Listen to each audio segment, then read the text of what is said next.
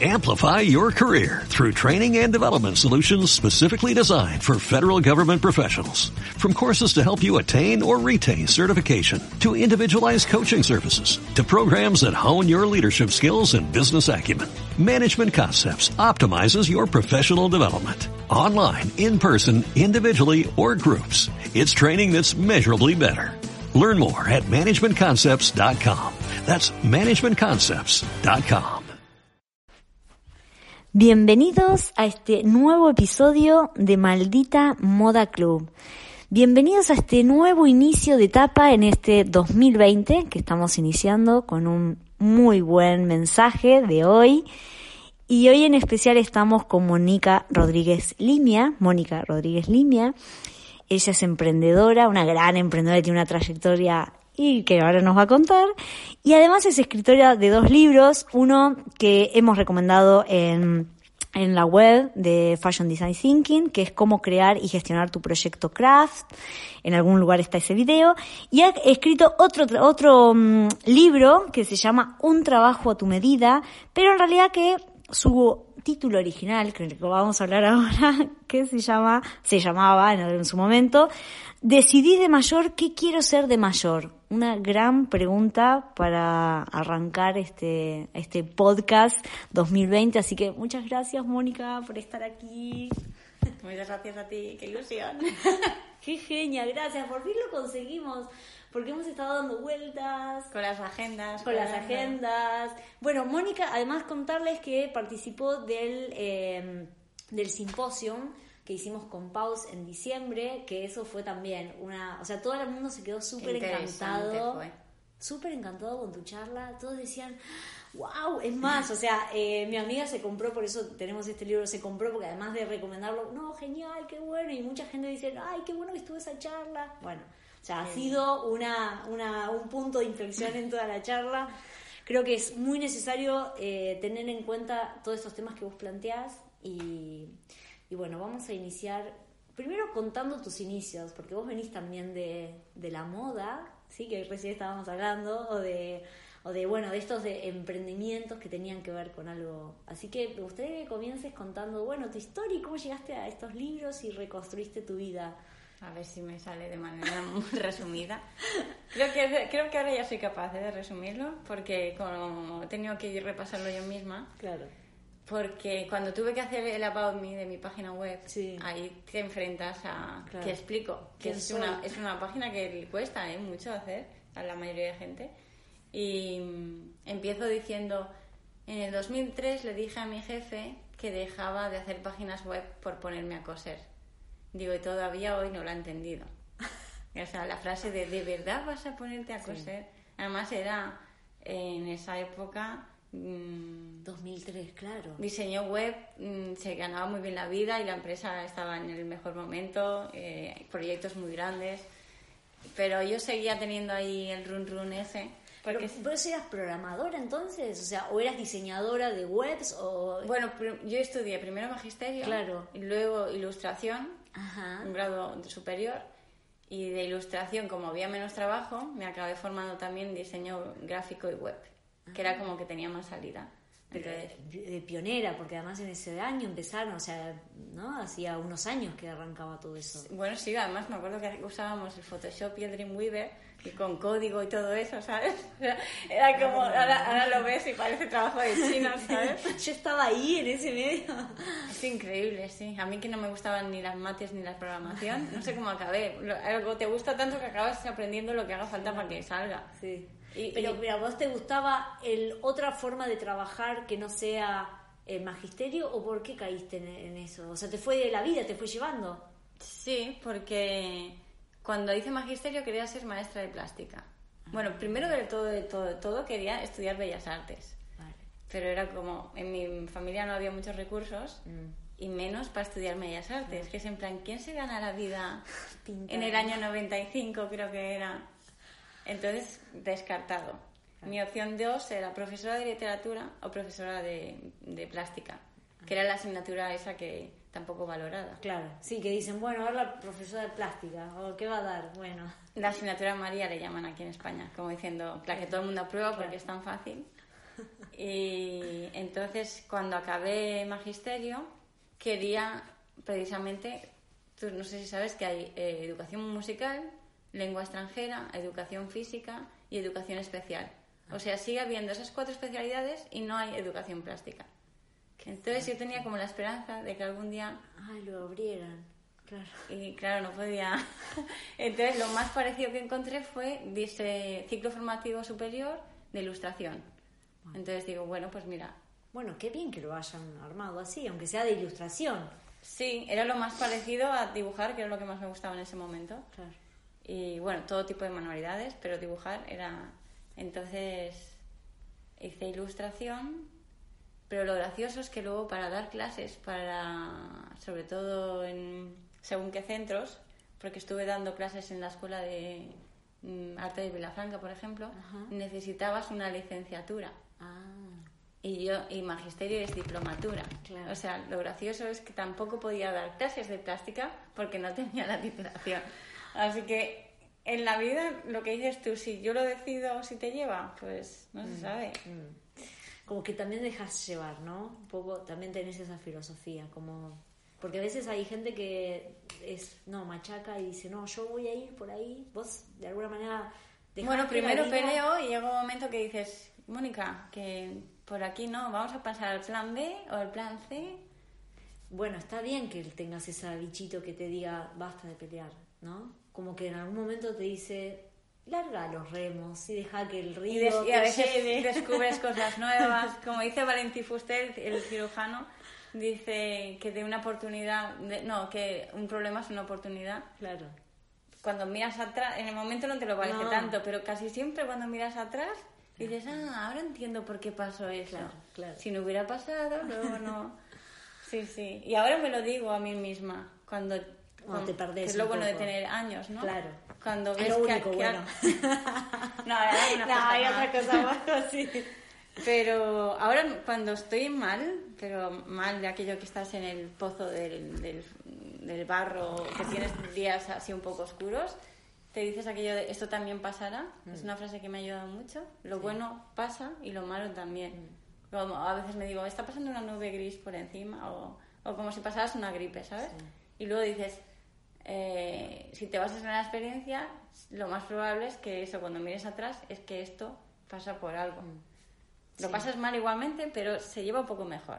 Sí, yo creo que eso nos ayuda como a tener de alguna manera un poco de tranquilidad a pesar de todo este la crisis que estás pasando, de decir, bueno, a ver, mm, ya tenés los recursos. Antes como que era más fácil no caerse y Mm. Pero bueno, y ahí entonces programación cómo llegó? O sea, estabas ahí estudiando ta ta ta y de pronto ilustración, programación. Mira, que me, me estás haciendo recordar. Yo trabajaba... Y es pasar por el corazón recordar. ¿Sabes? Ah. La palabra recordar, la etimología es volver a pasar por el corazón. Qué bonito, no Sí. sabía. Sí. Pues sí, me estás haciendo recordar que yo siempre he trabajado y he estudiado desde los 14 casi. Y casi todo me lo he ido pagando yo, los estudios. Y entonces en esa época cuando estudiaba ilustración, dos o tres tardes a la semana era la secretaria del Club Porsche de, de aquí de Barcelona. Ah, pa- de los autos, Porsche. Sí. Ah, mirá. Sí, sí. Y uno de los socios decidió montar una empresa de, de intranets, que en esa época era como Sí, sí. CRMs y todo eso. Sí, era como la gran novedad. Y muchos de los clientes necesitaban diseño web. Y yo ya había hecho algo de diseño gráfico porque mm, era, combinaba con ilustración. Y entonces hice algunos monográficos muy intensivos de diseño web durante unos meses. Y de ahí surgió la oportunidad y acabé trabajando con él. Sí, sí. Y ahí empezaste a hacer webs. Y en un momento le dijiste, me voy a coser. ¿Cómo llegó ese momento? ¿De iluminación? o Yo, de- yo, yo siempre digo que siempre ha- hacía lo que había que hacer, lo que se debía, y luego lo que quería, siempre me llamaba ahí a la puerta, porque en casa, pues eso, tenía un taller, máquina de coser, había hecho. eh, cuando acabé ilustración, como soy tan inquieta, tienes un año para prepararte el proyecto final. Pues yo hice animaciones en stop motion con plastilina No. y a la vez me apunté a un grado medio de confección. Ah, mira. Porque era como que siempre estaba... Hasta ese momento no habías tocado o nunca habías cosido. Comi- sí, desde pequeña. De pequeña, sí, lo tradicional que uno Mi- hace. sí, con tu abuela. bueno, eso, mi Claro, madre. sí, tu abuela. O sea, me, me- siempre me fascinaba que un trozo de tela se convirtiera en algo, en un objeto que te puedes poner. Y, y punto, ganchillo, eh, bordado, todo, todo lo que fuera más de labores. Y entonces hice ese grado y quería más. Y lo que más me atraía además era sastrería. Ah, O sea, siempre me ha gustado las filigranas y las cosas que piden mucha paciencia y detalle y pequeñito. Y no sé si sabes que, bueno, como no lo vas a saber, la pieza más difícil de hacer es una americana. claro, sí. Con Picar la- los cuellos, y, y entonces Me todo- fascina todo eso, además. El picado, todo lo, Y todo lo que hay dentro, ¿sabes? La- la- Me encanta. Pues eh, cuando abres una americana y ves la estructura, las sombreras, todas las piezas que hay, Ay. era como magia, tío. sí, sí. Yo no sé cómo no se abre todo eso y se muestra. Pues me, me apunté a clases de estrictamente de sastrería para ir como un, como un paso más allá. Y dije, para aprenderlo lo mejor es trabajar de ello. Y, le, y le toqué la puerta a una para que me cogieran de aprendiz en una tienda, en una sastrería de hombres. Me atraía más la ropa de hombre. Y me dijeron, mira, en este momento no tenemos eh, sitio para nadie. Dice, pero si subes unas manzanas más arriba, verás la casa Tutón, una casa de alta costura catalana, que, que todavía está. Dice, siempre están buscando gente, porque les costaba mucho el relevo generacional. Claro. Ya no había, Que no había chicas que quisieran coser en el taller. Entonces llegué ahí, yo súper ilusionada. O sea, ahí tenías veintipico. O sea, o era. Tenía. Sí, debía tener 26 o así. Mm. De hecho, era la. Me llamaban la nena en el taller porque la mayoría ya eran señoras de. Bueno, ahora digo señoras y tengo 44. Pues tenían mi edad. Bueno, había muchas, Señor, muchas. pero en esa época eran otros. No, hay muchas señoras a punto de jubilarse. Porque... ¿A los 40? No, no, no, Ah, de, de de 60, 65. ah. O sea, lo que no encontraban era un relevo. Claro, claro. Ahora no sé ni cómo deben estar. Entonces, les parecía estar raro que yo realmente quisiera trabajar de eso. Claro. Entonces, le- pues me dijeron que sí y yo, ilusionada de la muerte, digo, ahora sé cómo se lo digo a mi jefe. cobrando, cobrando mucho menos. Ah, o sea que te, te iban a pagar, o sea, no era solamente una aprendiz, sino además era trabajo. De hecho, yo iba Ah. dispuesta, como te digo, a que fueran prácticas y gratis. En plan, si me dejan, yo ya, afortunadísima. Pero no, no, ellos necesitaban personal porque no tenían, o sea, mientras aprendía ya estaba cobrando. Wow, qué bien. Y qué suerte eh, aprender de gente que llevaba tantos Ay, años ahí. sí. Con ganas de enseñar, porque eso también, También, en esos sí. rubros es muy difícil. eh, claro, son tan celosos de lo que saben que no, no están preparados para la docencia. Además había mucho trabajo. Entonces, cuando tienes prisa, que te venga alguien, como que te molesta, ¿no? No es que... Claro, a Sí. dos por hora haciendo el picado, pero es que a mí me encanta hacer eso. Pero creo que se... Sí, que se dieron cuenta. Aprendía muy rápido. Es que cuando te gusta algo tanto... Claro. Sí, sí. Qué bueno, me estás haciendo recordar cosas muy bonitas. Muy bien, o sea que ahí empezaste a armar sastrería, o sea, todas las piezas, ta, ta, ta. Bueno, me contrataron en el departamento de vestidos de fiesta. Ah, qué guay. O sea, la sastrería era donde no había sitio. Claro, ah, era la de esta alta costura, tenés razón. Sí. Pero bueno, igual tiene un montón de puntos, el invisible. Bueno, vestidos de el- fiesta, claro. eh, además todo con sedas, gasas, organzas, todo que, que resbala y que se te... Ves plisadas, las faldas plisadas para que te queden rectas en el, con los plomos y todo. Eh, Es que es magia pura. eh. De hecho, es algo que tengo muy abandonado y es... eh, no sé cómo es que el cuerpo no me vuelve. ¿Es, ¿Ves lo de las etapas? Mm. Mi, mi expareja dice que en esa época, si me hubieran prohibido hacerlo, era, era, hubiera sido como si me cortaran un brazo. Claro. De, de- de- o sea, yo tenía.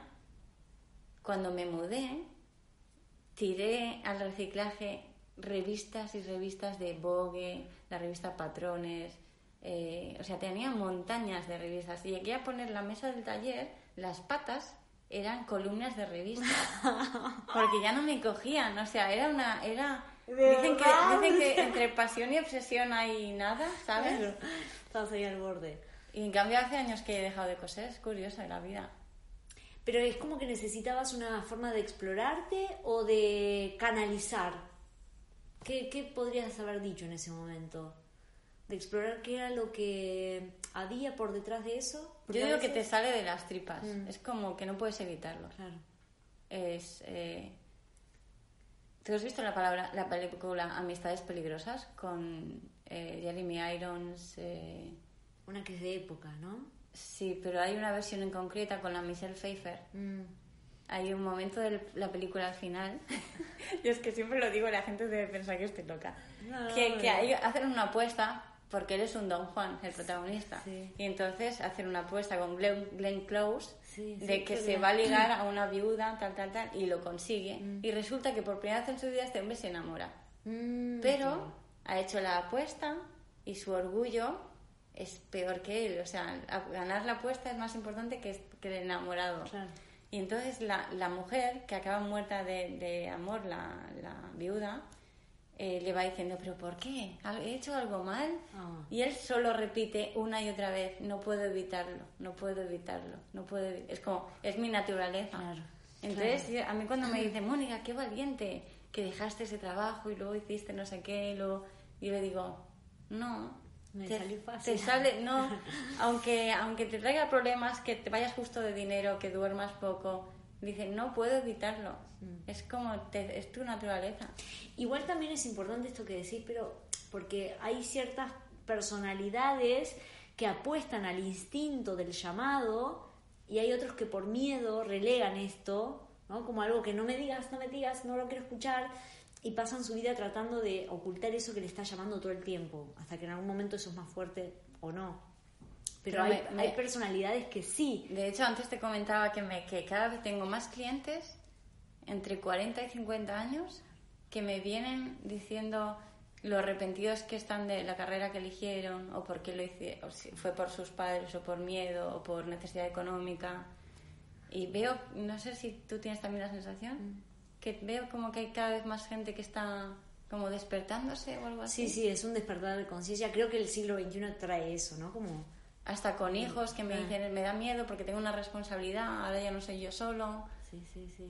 Sí, yo recuerdo una vez daba unos cursos a emprendedores y había una médica que había abandonado su ejercicio de la medicina, pero digamos, no es que ella no le gustara, sino que sintió el momento que se terminó, tenía consultorio, todo, y había dejado por tejer, porque le apasionaba, eh, digamos, hacer su emprendimiento de tejer y hacer suéteres y demás.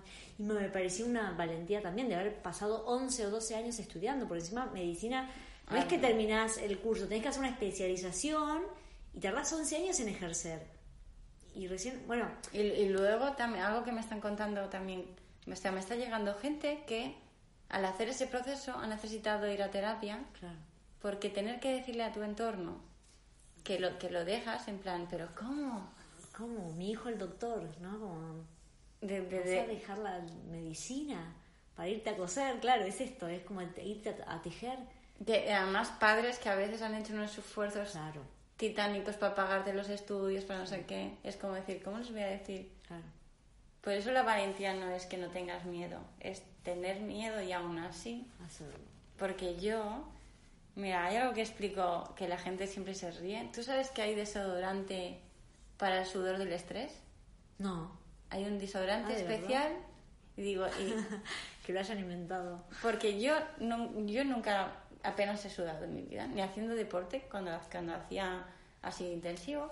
Y entonces de repente, cada vez que me enfrentaba a una nueva situación, con lo tímida que era, eh, hablar en público, hacerme fotos, o sea, que, ha- que ha sido una tortura en su día, sudaba muchísimo. Entonces, se- además, según qué ropa se te marca, Claro, entonces sí. pasas más vergüenza. Sí, por las fotos encima se te ve todo.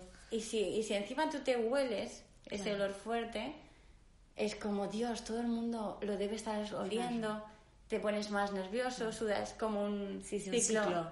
Y entonces llega un momento que yo voy a la farmacia porque es como, no quieres dejar de hacerlo porque realmente van pasando cosas buenas. Y le digo a la farmacéutica, digo, mira, es que me pasa esto, nunca me ha olido el sudor y ahora, claro, y tengo que ir a un evento y necesito algo como para sentirme segura. Claro. Y Entonces va y me dice, ¿no sabes que hay desodorante especial? Porque el olor del estrés, el sudor del estrés, pues las toxinas que sacamos de, de las, del cortisol y todo eso hacen olor. Mira, no nunca había escuchado eso. Y pues tú imagínate cuánta gente tiene que haber, o sea, ninguna farmacéutica, ni, ni producto medicinal, ni mm, haría un, invertiría en un producto que no se vende de manera masiva. Eso a mí me ha hecho pensar cuánta gente está en su día a día muerta de estrés y por eso acaba comprándose. En lugar de cuidarnos o de ir eso a terapia o educación emocional. O... Claro. Lo que pasa es que también la forma de, de, buscar algo que nos gusta es la incomodidad, porque si estuviésemos todo el tiempo en la zona de confort no, no pasas por ese estrés, porque te da miedo el estrés. Entonces yo creo que también el hecho de incomodarte o de sentirte mal, sentir estrés y demás, te dice, a ver, no quiero estar más en este lugar, quiero estar allí. Entonces también es necesario esas crisis, porque si no te quedarías aceptando y hay gente que no se quiere preguntar por miedo a ver lo que sucede, no quiere atravesar esa puerta que sabe que hay dolor por no atravesar el dolor. Entonces también hay como una compensación, decir, bueno, a ver, tenemos que atravesarlo, porque de esa manera hay una... Hay una como una analogía que hacen con la langosta, que eso me pareció increíble. ¿Lo leíste alguna vez? Eso que dice que la langosta cuando tiene que crecer, tiene que romper su caparazón. Entonces se aísla, o sea, claro, el caparazón que tiene no le da más para seguir creciendo, entonces tiene que alejarse, romper ese cascarón, quedar desprotegido para crecer, volver a generar su caparazón y vivir. Entonces hace todo ese proceso, claro, que tiene que romper algo que lo protege. Y entonces en nosotros es lo mismo. vulnerable otra vez. Claro, tenés que romperte para poder crecer, porque si no, siempre ese caparazón te va a sostener como un, como un corset, el corset no te deja respirar, o sea, es lo mismo, o sea, romper ese corset o romper ese caparazón para volver a crecer y así evolucionar. Entonces la incomodidad a veces sirve, hay que tener... De hecho, de solo desde ahí, desde el lado oscuro, por contraste, a veces ves justo... Mm. Y yo lo comparo mucho yo durante muchísimos años le tuve pánico a nadar porque de pequeña casi me ahogó dos veces. Ah, mira. Entonces cuando me hundía pensaba los pies que, llegaría un momento que tocaría fondo y ahí te impulsas y vuelves a, subir. Entonces, pues esos momentos de vida de que, uy, que me hundo, que hundo, que no encuentro la salida, que no... pues qué gracioso que acabo pensando, habrá un suelo y ahí entonces, a veces en esos momentos me sale como la, pues hasta aquí, ya me he cansado, vamos a buscar. O sea, te puedes dejar llegar, llevar y, mm, eso, y tener muy malos días y llorar y no tengo ganas de hacer nada, pero llega un momento que es como, basta, quiero salir de aquí. Sí, sí, quiero salir de aquí. Y me, y me funciona mucho eso. ¿eh? Está buenísimo, porque también yo creo que esto de, de reconocerlo nos hace decir, bueno, sé que tengo las herramientas para salir, o sea, no me voy a hundir a ningún lado. O sea, puedo llegar al fondo, al fondo, al fondo, pero sé que voy a salir. O pedir ayuda. O pedir ayuda. Que es como que nos ha enseñado como que es de débiles o hay que vergüenza. Mm. Pues incluso algo que aprendí a hacer no mucho es que cuando tú ayudas a otro también sientes como placer. Sí. Pues cuando estás pidiendo ayuda y le permites a otro que te ayude, mm. le estás también haciendo un regalo en lugar de quitándole algo. Sí. Cuando cambias solo ese punto de vista.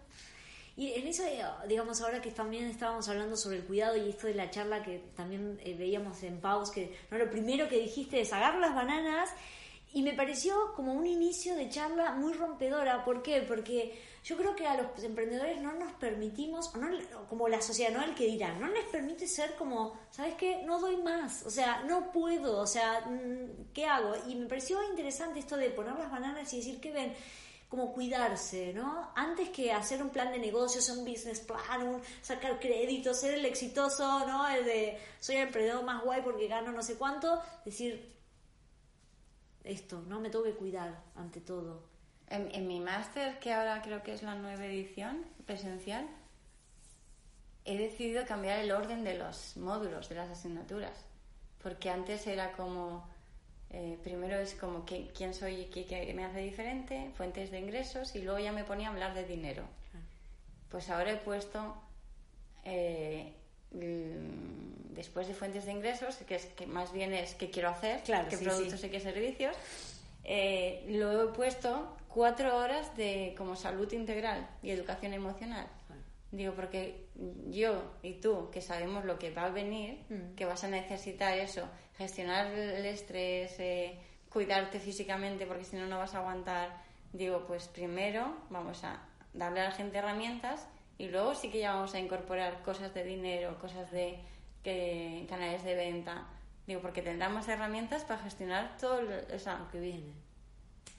Pues mira, me, me he tardado. Pero porque también lo atravesaste vos. Yo creo Claro, que también totalmente, siempre va por ahí.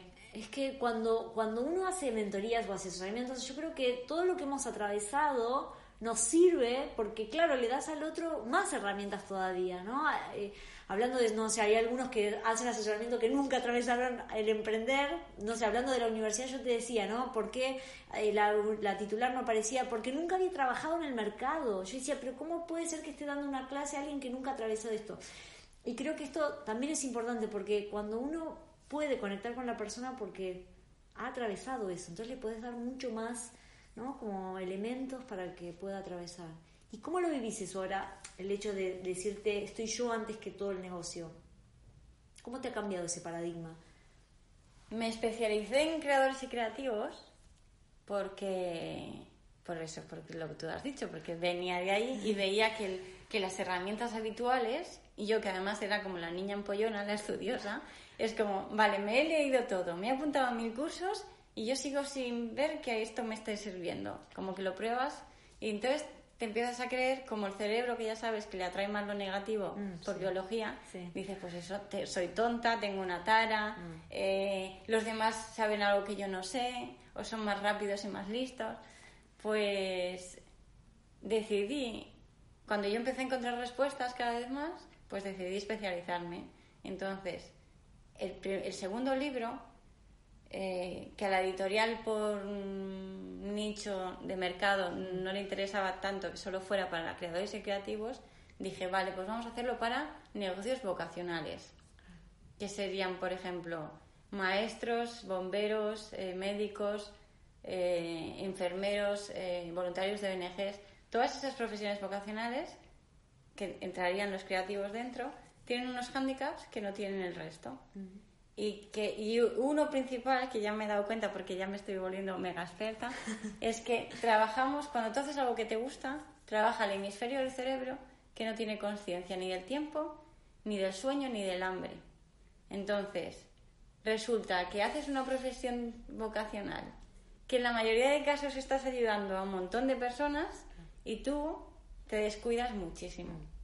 Entonces acabas quemando tu sueño a ti. Hay gente que tiene eh, que acaba teniendo enfermedades que ya son crónicas de tanto que se han dejado y, y encima ya no puedes trabajar de lo que te gustaba. Entonces me, me- me lo he tomado ya como una que no me pase a mí porque yo tampoco voy a poder seguir ayudando porque tanto me gusta y dos como una batalla de, de cuidar a esa gente que está haciendo tan buen trabajo. Sí, me ha, me ha costado mucho eh, eh, aplicármelo a mí. Claro, o sea, te llegaste en un momento en que dijiste mi cuerpo no da más. Lo del burnout, que, Sí. que he aprendido la palabra y se me ha quedado ya a fuego. Además, la, la OMS, desde este año, creo, 2020, lo ha tipificado ya como una enfermedad que, que entra en, en la seguridad social, como reconocida. Eh, el síndrome del trabajador quemado, que no es bien bien depresión, es, pero se parece mucho. Eh, y yo ya he tenido, pues yo creo que como tres, yo creo, en los últimos ocho años. Claro. Y además es que se te quedan ganas de todo, Sí, sí. de, no, ni ganas de, ni de levantarte de la cama. Sí, sí, que no encuentras la salida, ¿no? Como, eh, o sea, vos pudiste salir de eso a partir de terapias o de, ¿no? O que, o ejercicio, Que- bueno, que, que en el equipo tengo una terapeuta ahora. Porque a veces eres. eh, o sea, ¿hasta qué punto es verdad que eres workaholic? Mm. ¿O es eso, que es, que es una pasión que no puedes dejar? Que no Claro, es bien, ¿cuál es que el no es bien, límite? bien lo mismo. Claro, no. Y el por qué lo estás haciendo. Claro. Y de dónde, por ejemplo, una vez con Raquel, la- mi terapeuta, me dijo, es, muchas veces hay que viajar al pasado para encontrar alguna respuesta. sí. Yo a mi madre, mi madre que es una generación que eso de migrantes eh, que trabajaron muchísimo, que no sabían. Mi madre creo que no ha hecho vacaciones en su vida. Eh, y la recuerdo puntualmente tomándose un café con leche un domingo después de porque trabajaba y encima llevaba a la casa los hijos, bueno, como tantas madres, ¿no? de familia. Entonces me hizo recordar, me, me preguntó, ¿tu madre cuándo descansaba? o algo así. Entonces, vas como ahí en el archivo de la cabeza. Digo, si es que no le viste nunca parada. Nunca se enfermado, además, viste que las madres nunca se enferman. Y lo del tema de productividad, ¿sabes? Tienes que ser productivo, que estás perdiendo el tiempo, que... Y, y, luego otra, que cuando... Por eso también escribí el libro este, el de un trabajo a tu medida, lo de decidir de mayor que... Cuando tú de mayor tomas una decisión y cambias mm, radicalmente tu vida, te da la sensación que has perdido el tiempo. Claro. Decís, ¿qué hice hasta ahora? O que, o que empiezas de cero y no es verdad. Eso es lo que les demuestro a mis clientes enseguida. Entonces, con esa sensación tienes como una prisa de querer recuperarlo Que, que, te, que te acaba matando. Claro. O sea, ni fines de semana, ni vacaciones, dormía, nada, hubo pocas que dormía cuatro horas, me quedé en los huesos con la que tenía la piel como amarilla, esas fotos, menos mal que las perdí, porque me robaron el ordenador. Pero esas fotos. Señal, ¿no? Pero yo no me veía en el espejo mal. En cambio, las he visto luego con el tiempo, o que la gente te va diciendo, Mónica. Qué bien que te ves ahora, ¿no? no, no, que te iban diciendo, ¿estás bien? Ah. Y tú estabas como si tuvieras adrenalina con un. Es como si te tomaras no sé cuántos Red Bulls, que no me los he tomado nunca, de, del, subidón que te da lo que te el trabajo que te gusta tanto. Claro. Es, es una droga. Sí, sí. Y ahora que te ves en esa retrospectiva, decís, estoy antes que mi negocio, estoy... como si se cierra. Mm. Sí, Cambiaste No compensa, no vale la pena ya. Sí. O sea, que es, es, tan importante, ¿no? Como la salud mental, corporal, como que eso parece que es... La base de todos los cimientos. Sí. Ni tu trabajo se hace igual, o sea, no sé si lo, les, invito a los oyentes a que hagan la prueba. Eh, tú escribes un email desde un estado de ánimo y físico mal y el que lo recibe eh, o lo haces más largo o parece que pides perdón. Claro. Eh, o, por ejemplo, o, lo haces, sobre todo si estás escribiendo un email de algo que es tu punto débil. Imagínate, enviar una propuesta, enviar un presupuesto. Es como, les envío aquí, si tienen tiempo, por favor, en algún, ¿sabes? Léanlo con mucho cariño. Se te va la, ahí sí que se te va la valentía y todo, porque el cuerpo no tiene gasolina para tirar. Hmm. Sí, qué fuerte, ¿no? Y yo creo que eso, eso los emprendedores lo hemos vivido en carne propia. O sea, a mí me acuerdo me salió rosácea por un estresazo y pero claro, no te das cuenta, decís, pero ¿qué me pasa? O sea, seguís, seguís, seguís, seguís, seguís, parece que, ¿no? Te parece como distintas cosas y seguís como, como el fin del mundo. Qué fuerte. Bueno, para ahí entonces, a ver, y en ese en esa transición que estabas con el burnout, ¿hiciste este primer libro o estabas atravesando esto? O No, este primer libro, lo que me decías antes de Valiente y Miedos y... Eh, este primer libro no, tampoco fue una decisión mía. O sea, la vida te va, trayendo, te va trayendo cosas y pues a veces mm, las, dices que sí. Yo digo a veces que es como si me cogiera del cuello, ¿sabes? Como los animales a veces que se les... Y yo a mí misma, hay otra Mónica que dice, parante, como aquello que te tiran al agua y tienes que aprender a nada. Sí, sí, sí. Pues mm, este libro yo, yo estaba loca porque se hiciera, porque no había nada en castellano. Claro. Entonces, eh, cuando no sé. o sea, Gustavo Gili me contactó para hacer una mi revista Veo Veo Magazine, que es el proyecto anterior. Claro, claro. Eh, para hacerla en modo libro joya o hacer una revista como que fuera más tipo libro, bueno, hablar sobre el tema. Y entonces nos reunimos y yo siempre explico que en lugar de llevar revistas llevaba guías de negocio pero en inglés. Ajá. Entonces, de, imaginaros, mi sueño loco en ese momento era la revista, que llevaba siete números publicados, pero hay etapas que no sabes ni cómo se cierran, como lo, cuando estaba loca por coser y se me acabó, pues Claro, aquí sí, igual. Y entonces ya mis ojos ya se iban hacia el otro lado, porque en las, cada vez que hacía una entrevista, la gente me explicaba pues esta conversación que estamos Claro. teniendo ahora. Y en cambio en los libros ni te explican esto, a veces en las entrevistas, ahora las entrevistas ya son más abiertas, pero antes solo la gente hablaba de sus éxitos. Claro, sí, sí, de esto del burnout y todas esas cosas que, ¿verdad? Debajo del iceberg no hay nada, no. Edítamelo. No, es que vengo de una depresión nada, acabadita. ping. Entonces con las entrevistas empecé a preguntarles al acabar, ¿qué le recomendarías a alguien que empieza? Claro. ¿O qué te hubiera gustado a ti saber? Mm. Y luego le pedí a eh, Elia Fibla que hiciera la sección de ayuda al emprendedor, que tenía un proyecto que era Super Yuppies, mm, de los primeros en España que, que ayudaban a los emprendedores creativos, eh, porque yo ya no podía hacer más cosas. Y digo, y quiero que haya una sección que sea de eso. Y entonces, de, cuando fui a Gustavo Gili, le dije, em, ¿qué os parece eso? Si hacemos una guía de negocios, eh, esta sección, convertirla en un libro. Entonces, Elia decidió, Elia ahora hace coaching personal. Ah, mira. eh, y entonces es como, Mónica, yo esta etapa también la he cerrado, voy a coger otro camino, hazlo tú. Y la editorial también me dijo, hazlo tú. Y a mí se me hizo tan como una montaña, en plan, no, no, no, no, yo no, no, puedo, no, no puedo hacerlo. ¿Qué están haciendo? Y entonces le envié un email a Gustavo Gire y le dije, mira, en España ahora mismo hay esta persona, esta y esta que creo que podrían hacerlo.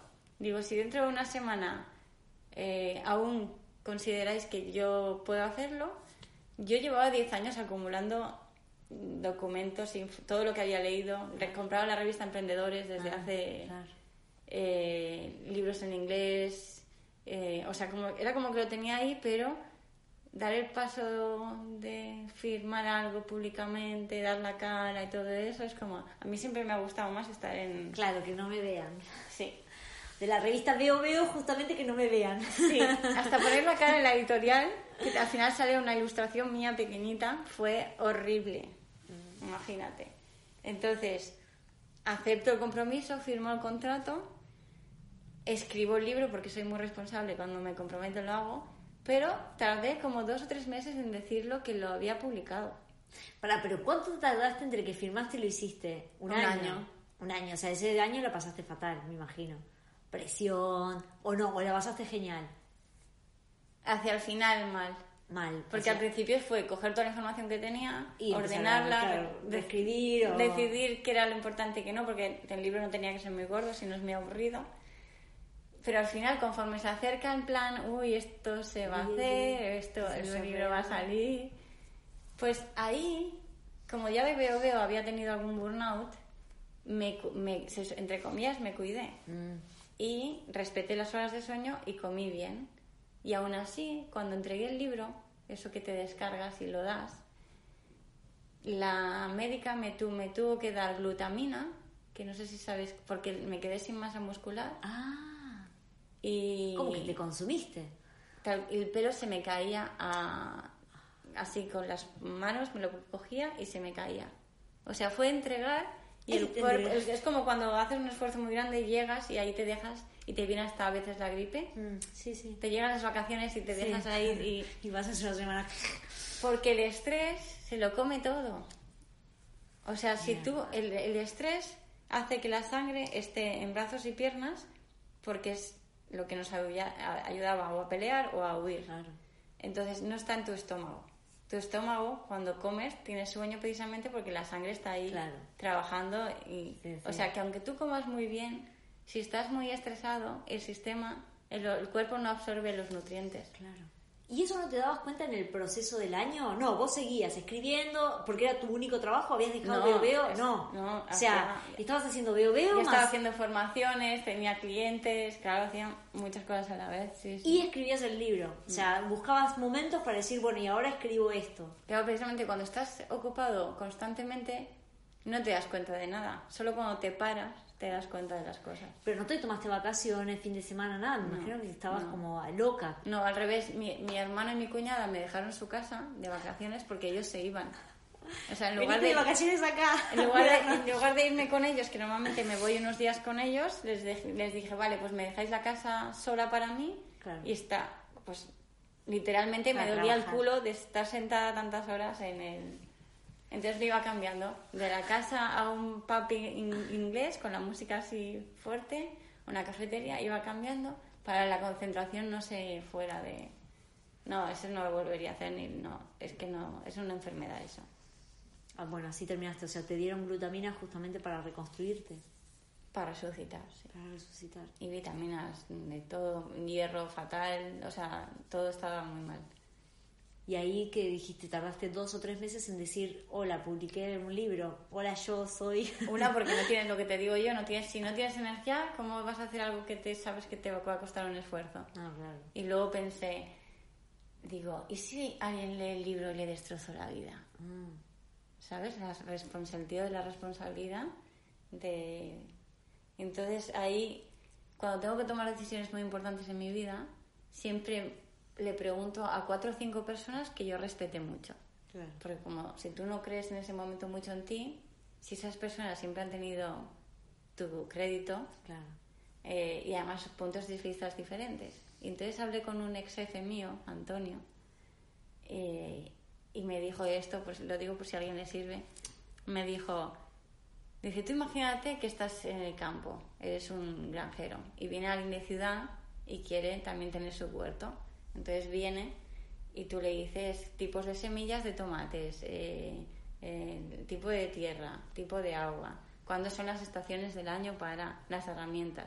Dice, pero luego no va a depender de ti si esa persona se levanta a hacerlo cuando toca, Claro. no va a depender del clima de ti, de si llueve o no. Entonces, en plan, Mónica, tú le das las herramientas que tú te han servido Consideras, claro, que a vos te han servido. y cada persona luego tiene que hacer su viaje. Hmm. Pues él no sabe hasta qué punto le decir esa frase. Gracias, Antonio. Mira, dedicamos este podcast a ti. Además, eso, gente más mayor que tú, no de esto que sean de diferentes edades, de diferentes profesiones, porque así la foto es más. Y eso que decís también, ¿no? De como respetar un poco la, la visión de alguien mayor, que a veces se pierde esa idea, ¿no? Que "Ay, ahora todo lo juventud, pero es verdad que te da la tranquilidad, ¿no? De decir, no pasa nada. Pasa de nada. que ellos han pasado eso Haya por pasado, momentos. decís, ¿qué pasa? No pasa nada. Y ahí es como que lograste tener la tranquilidad de decir, hola, yo escribí esto. Porque ahí como reconstruiste tu profesión también. Claro. Porque armaste empresas creadoras. Sí, tampoco estaba programado. Claro, o sea, dijiste, saco el libro, pero de pronto construiste tu nueva profesión, que es hoy la que tenés, eh, digamos... La, la marca de joyería textil la decidí yo. Veo, veo, la revista la decidí yo. Pero donde estoy ahora me trajo la vida, literalmente. Pero el, digamos, el libro te trajo la vida, pero después hiciste este paso de construir tu nueva empresa. Pero la decidiste vos, o sea, no es, o sea, Sí, gracias al libro te dio el empujón, pero digamos dijiste, ah, entonces tengo que materializar esto y, digamos, hacer dinero con esto que ya sé. Que Bueno, se- los lectores se te acercan.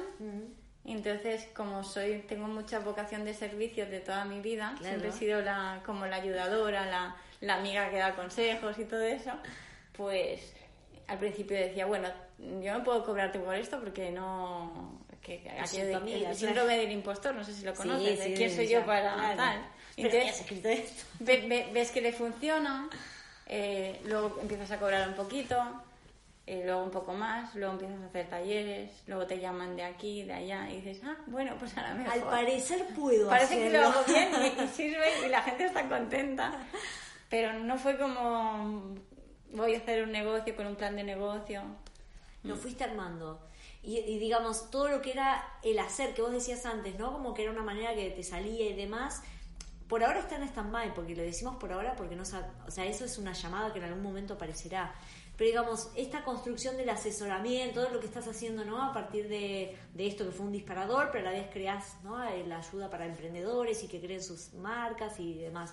Eh, ¿Te sentís como realizada, en- por lo menos hasta este punto? Decís, estoy en el momento claro, donde ¿no? quiero estar, súper feliz, loca de la vida. Porque además se te nota, sea, donde vayas estás como radiante. Es como decir, que soy yo todo el rato, mi Claro. carácter, no. Te sentís en casa. Sí, es. No tengo que hacer ningún papel ni, es mi manera de ser, hablo con el tono y las palabras que soy Mónica todo el rato, que creo que es lo, como lo mejor que te puede pasar. Sí. Porque si no, lo otro, yo digo que es un vestido que te, si no es tu vestido, las costuras te acaban rozando, te acaban apretando y te lo quieres quitar. Entonces, si cada vez que estás en el momento de que te sientes tú y tu trabajo es una parte de ti, pues bendito sea, gracias Señor, al universo, sí, sí. Eso es lo que le deseo a la gente con la que trabajo, es que es maravilloso estar así. Es maravilloso. ¿Y vos crees que, que el, digamos, porque en los últimos años ha crecido, ¿no? El, la disciplina o el, o el, ser emprendedor, ¿no? El ser creativo, ser independiente, autónomo, ¿no? ¿Crees que, eh, digamos esto que decíamos antes, ¿no? El despertar del siglo XXI, que la gente está mucho más cercana a lo que uno siente y, saliendo un poco del deber ser y todo eso. ¿Crees que es, es la próxima forma de trabajo? O sea, como que mm, todos tendríamos que estar atravesando eso o, porque hay mucha gente por ahí todavía está en relación de dependencia y dice, bueno, hasta que me muera, hasta que me jubile, cuando me jubile. Yo creo que ahora es como que están la gente un poco más sensible. Está, por un lado está de moda, yo digo que está idealizado, porque digo, no lleva para nada un lazo, hay trabajo, sin trabajo no salen las cosas. Hay un factor fuerte, pero tiene que haber trabajo. Mm, digo que no es para todo el mundo tampoco. Y luego mm, lo que no se habla mucho es de la figura del intraemprendedor. Porque emprender simplemente es un verbo, lo que pasa es que se lo ha quedado un poquito el mundo de los negocios. Claro. Pero es ser proactivo, de pensamiento positivo, de pensar plan A, plan B, eh, gestión de las emociones. Entonces, eso sí que es herramienta que sí o sí tiene que ser de futuro y que debería ser lo que te enseñan en las escuelas, porque memorizar no, ya no sirve, están todos los datos en, ahí. Pero en cambio, ¿qué hago con los datos? ¿Cómo los selecciono y priorizo? Em, ¿Cómo los convierto en otra cosa? ¿Cómo los pongo a mi favor? Eso, pensamiento crítico y todo eso. Eso debería ser emprender en ese sentido, sí. Pero emprender en el sentido de tener tu negocio, no tengo claro que sea para todo el mundo. En cambio, el futuro que se dibuja de la inteligencia artificial, que el robot va a ocupar muchos puestos de trabajo, que las empresas van a externalizar mucho, no tanto contratar, sí que va a tener que haber ese sentimiento de emprender, o se va a tener que amontar mucho por necesidad pura, o sea, que quien no lo tenga lo va a pasar fatal. Mm. De lo de reinventarse, de no tener un trabajo para toda la vida, eso desde la crisis del 2008 eh, se ha acabado, vamos, en España, en otros países ya como que están más en el ADN, pero aquí, que era un trabajo a los 20 hasta que me jubile, eso se ha acabado. Pero ¿por qué tanta gente está mm, como ávida de las oposiciones? ¿No? Esto de como que claro que las oposiciones te darían porque porque el ser humano lo que más desea es tener seguridad claro es falsa totalmente pero cuando precisamente yo creo antes lo hemos hablado un poquito cuando acabemos de entender que la seguridad también es cambio, hmm. porque da la sensación que cambiar significa romper y no es verdad, eh, entonces pues habrá más personas que sí que emprendan. Pero ahora, como lo asociamos con quedarse en el mismo sitio todo el rato. ¿Y crees que eso se puede, digamos, si el, la persona que está como, o sea, podés nacer, o, esto que alguna vez me preguntaste, ¿te parece que se aprende? No, esto es una pregunta. ¿Te parece que se puede aprender todos estos elementos e incorporarlos y llevarlos a cabo? ¿O requiere de una valentía y de romper miedos, o sea, de hacer terapia más, emprender, ¿no? Como, ¿qué es todo lo que necesitas? A mí que, me, que me, lo que más me preocupa en este mundo y me motiva es la educación. Mm. Y que yo borraría el sistema educativo y lo volvería a hacer. Que ya, menos mal que cada vez hay más voces, ya, iniciativas que lo están con ello. si desde pequeños precisamente a cada niño se le se le va permitiendo que sea él mismo mm. y, que te caes y no pasa nada y que no te has equivocado, sino a ver cómo lo has hecho, no sé qué, verlo desde otro punto de vista, creo que, que, que habría más gente. Por otro lado, en el libro de Un trabajo de medida hablo de los introvertidos, extrovertidos, o sea, de la, personalidad. personalidad. claro. Entonces, hay algunos caracteres claro que son como más propicios también, pero eso, que hagas más ruido no significa también que hagas más cosas. Claro. De hecho, hay un libro que que no sé si te has leído Quiet, El poder de los introvertidos. No, mira, hoy vamos a recomendarlo. Guau, Ese libro, o sea, los introvertidos introvertidos. siempre era como el que le iba a ir mal. Eh, pues con la tecnología, que es lo que ha hecho que el mundo de los negocios haya cambiado tanto, ahora hay ejemplos ya de introvertidos que como no tienen que interactuar con personas físicamente, pues han, han generado comunidades enormes y tienen negocios eh, de éxitos increíbles. Bueno, Facebook. Básicamente, Seguro Mark. Zuckerberg nació como porque él no podía interactuar, entonces hacía el, ¿cómo se llama? El, eh, libro cara. Claro. Cara libro, ¿no? Y eso era Facebook. Pues imagínate si están cambiando las cosas, madre mía. O sea que, que también está bueno reconocer, digamos, como tus fortalezas, tus debilidades y también de alguna manera construir, ¿no? O ayudarnos a, a poder moldear la personalidad o ayudarle a nuestra personalidad a hacer o movernos hacia el lugar todo el mundo ¿no? tiene, lo que tengo claro es que todo el mundo tiene uno o más talentos, pero y que cuando lo encuentras, cuando ahí eh, brilla y todo se convierte como más fácil. Porque hay gente tan frustrada también, ¿no? Que dice, no, es que yo ya no lo intento porque ni siquiera... O sea, a veces alrededor, a veces uno se rodea de emprendedores y decís, bueno, sí, pero también hay veces que uno se rodea de gente que también está como... La mayoría. La mayoría, ¿no? Que le decís, dale, que, o sea, ves como el brillo y la luz y, y hay tanto miedo y, y por ahí ya tienen 40, pero tienen tanto miedo. ¿Por qué crees que, que, que la vida nos ha llevado a eso, ¿no? De, o la sociedad o a nivel cultural, de que no... La- De, de este miedo tan, tan arraigado de, de no movernos. el sistema educativo Mm. y la religión. Bueno, claro. O sea, precisamente, o sea, el sentimiento de no te muevas, de, de culpa, del error, de... Mm, vamos, le- no sé si le podemos llamar confabulación, no lo sé. Todo Bueno. empezó después de la Segunda Guerra Mundial, básicamente. Desde de que... eh, bueno, es una de las teorías que hay y que a mí me cuadra mucho del sistema actual de, de educación, sobre todo mm, se generaliza después de la Segunda Guerra Mundial porque las fábricas que ya se habían puesto en acción Claro, volvemos. después de la guerra es en plan, aquí hay un negocio. Entonces necesitamos mano de obra y consumidores. Claro. Y en la escuela básicamente te enseñan a no, no hacer muchas preguntas, no, cuestionar la autoridad, no pensamiento propio, para que luego acabes y te pongas o a trabajar o a consumir. Entonces, y la religión igual es... Sí, eso es verdad. Sí, yo lo veo en, la- en las clases y demás también, eh, es decir, que eh, no preparar a la gente para que esté bajo relación de dependencia. Si después terminas como relación de dependencia, esto que decías es importante, ¿no? Como tener las características de poder proactivo, de porque también hay mucho de el esperar, ¿no? Porque hay, no sé, dos contrapartidas. Uno que, claro, están preparados para que lo pongan en una estructura, pero también esa persona está esperando que el Estado le dé, está esperando que le llegue la varita mágica y no se mueven tampoco. No, es que estoy esperando que me llegue el trabajo ideal. Bueno, pero pará, vos hiciste algo, te moviste, uy. o sea, también la cuestión de salir y hacer, hacer, hacer plan A, plan B, esto que decías, intenté, fui, toqué la puerta, me, me hice... Porque antes era más fácil, es que ya estaba trazado. Tú te sacabas la carrera y casi tenías trabajo a los dos días. Mm, claro. Entonces, desde que eso ha dejado de fallar, porque nunca había habido tantas personas altamente cualificadas, Claro. ahí es como, uy, el sistema se nos está rompiendo. Habrá que, precisamente, habrá que hacer algo. Hay que ser, claro. Y en el colegio, además, que, que es lo que más. mm, o sea, si te paras a darte cuenta, la, la educación financiera, o sea, las herramientas vitales, que es educación financiera, educación emocional, eh, son las que cero. Cero. Entonces, el sistema no funciona y no tenemos esas herramientas, Claro. nos tenemos que eso reaprender y, y reeducar. Sí, y no echarle la culpa al resto, ¿no? O sea, no, No. solo es porque también está No ese que dice, no, pero es que yo siempre tuve mala suerte y no sé qué.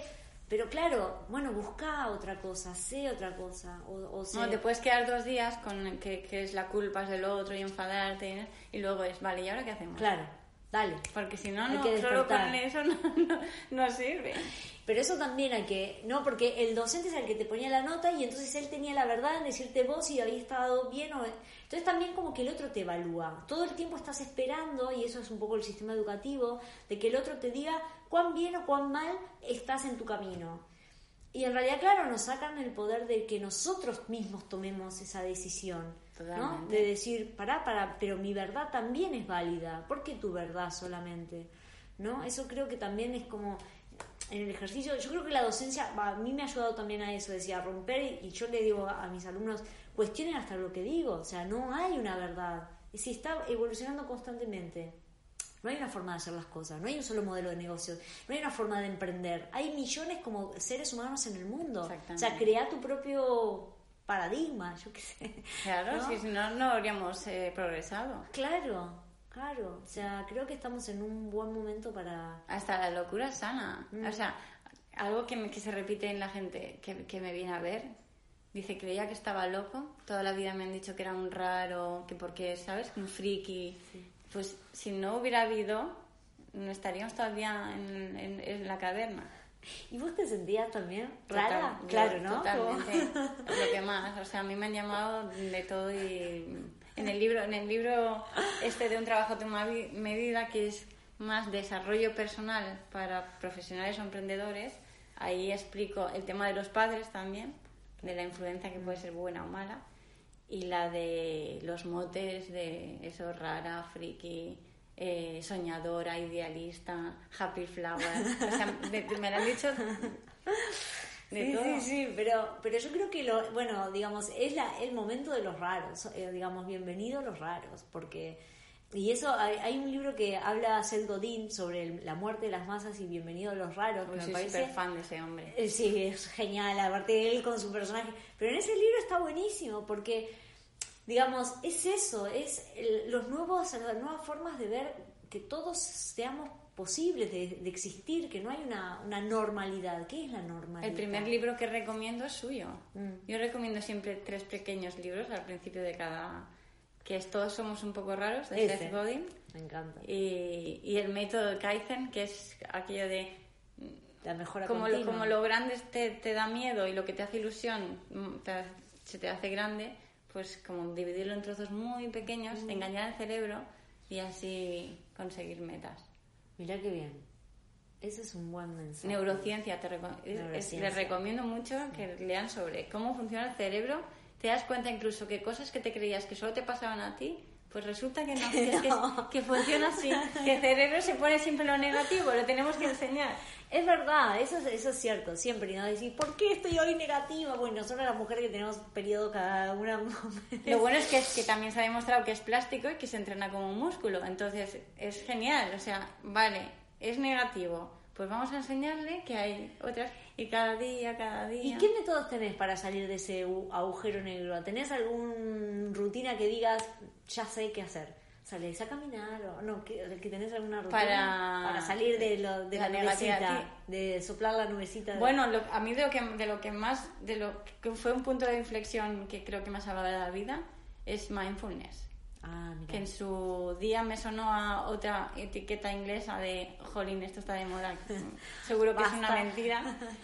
tengo en mi equipo, que para mí al final es como, yo digo que es como una caja de herramientas donde tienes clavos, martillos y de todo, pero para las emociones y eh, es, es, que es el ABC de educación emocional. Mm. entonces ahí tienes eh, eso, herramientas de educación em, emocional y luego meditación para escucharte y saber realmente eso, qué quieres o cuál es tu naturaleza, cuáles son tus gustos, como nos tenemos la cabeza tan llena de cosas y vamos tan a piñón y tan rápido todos los días.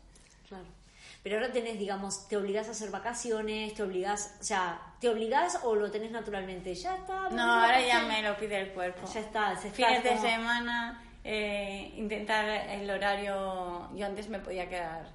Mira, en mi estudio Ahora ya no sé si lo dicen tanto, pero dice, has hecho una monicada.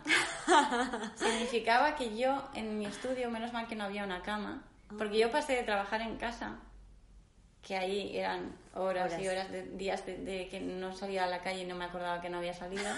Entonces me, terrible. me fui a un estudio compartido, tipo coworking, claro.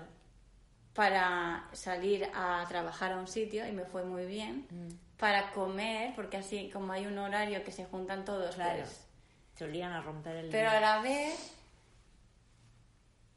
yo soy más despierta de tarde-noche, que la cronobiología, los ritmos biológicos también tienen mucho que ver. Claro. Hay que respetarlos también. Si no fuera porque el metro cerraba a las 12, a veces, y estoy en mi momento mejor ahí, ¿no? Entonces, hacer una comunicada para la gente de mi estudio significaba, pues eso, saltarse una comida Mm. O no dormir, o, o alargar la jornada hasta...